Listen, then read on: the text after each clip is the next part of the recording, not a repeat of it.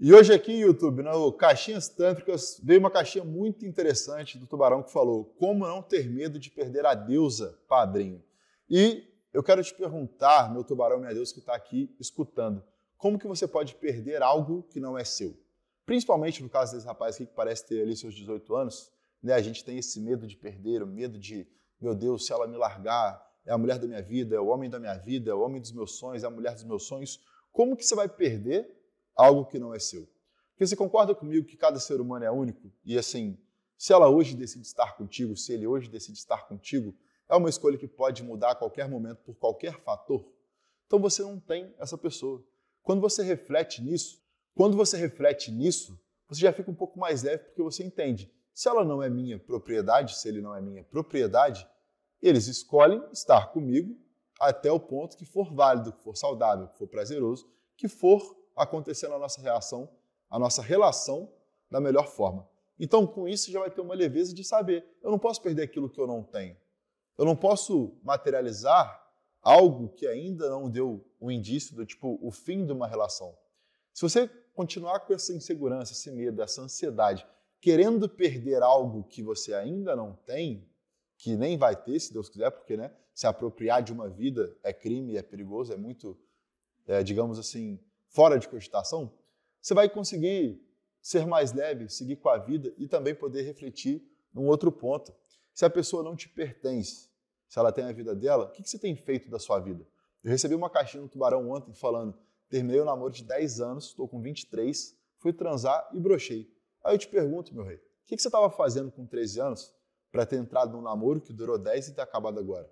Eu, com 13 anos, estava trabalhando muito. E quando eu pergunto sobre a sua vida, é porque a vida profissional, social e familiar interferem muito na vida amorosa. É muito difícil você viver em função de alguém. Isso não é sobre fazer joguinho, sobre querer fazer charminho, sobre deixar a pessoa viciada em você, que alguém vai falar no próximo tópico. Não é nada sobre joguinho é sobre a vida que você leva, porque a vida amorosa e íntima é um complemento, é uma parte da nossa vida como um todo. Então eu te pergunto, o que você tem feito da sua vida para cogitar, para sofrer, para se enganar achando que você tem alguém, que você tem um namorado, que você tem um esposo, que você tem uma namorada. Você não tem, você está com a pessoa, a pessoa está com você. E esse livre-arbítrio, essa liberdade de escolher estar com alguém, esse livre-arbítrio está aí para todo mundo. Então a gente pode usufruir dele com ainda mais sabor e prazer, sem ficar com essa neurose de ter medo de perder. Como diz o grande Bert Hellinger, eu cito ele em quase todo o vídeo, ciúme é o desejo inconsciente de que o outro vá embora, que é um tópico para um próximo vídeo também. Como que eu vou conviver com insegurança com medo de perder? Como que eu vou prosperar essa relação, melhorar essa relação, ser cada dia mais apaixonado, mais envolvido, mais feliz e mais amado dentro de uma relação que eu tenho medo que ela acabe? Já viu quando você está numa situação de medo, adrenalina, como é que você se porta? Não muda tudo na sua fisiologia, na sua postura, no seu tratamento? Quando você tem medo, desconfiança, você não fica diferente? O que a pessoa fez para merecer isso? Ah, padrinho, mas eu desconfio que ela me trai, eu desconfio que pode ter alguém melhor. Irmão, sempre vai ter alguém melhor que você. Com mais dinheiro, com mais beleza, com mais status, com mais fama, sempre vai ter. O detalhe é que, se você deixar esse fator externo interferir dentro da sua relação, quem está acabando com a relação é você, não é o mundo. Não é o cara mais bonito, não é a mulher mais bonita, é você que está acabando. Então, sim, para você não perder aquilo que você nem tem, tocar sua vida direito e poder conviver com a leveza de não ter ciúme, não ficar se comparando, não ficar com esse medo, sofrendo e, naturalmente, torturando a outra pessoa, que eu já vi acontecer várias vezes. Várias, várias, várias relações acabaram porque a mulher estava apaixonada, mas o cara era inseguro. O cara estava apaixonado, mas a mulher era insegura, tinha medo de perder aquilo que ele não tinha. Estava vivendo em função da pessoa. São coisas que eu falo no livro preliminar. Por que a gente vai centralizar tanto o afeto? Por que a gente vai contar com uma pessoa só, viver em função de uma pessoa só? Você não treina, não tem conta para pagar, não tem filho para criar, não tem um cachorro para cuidar, não tem um trabalho para fazer? Você foi contratado para viver em função dessa pessoa? Eu imagino que não. A gente imagina que não.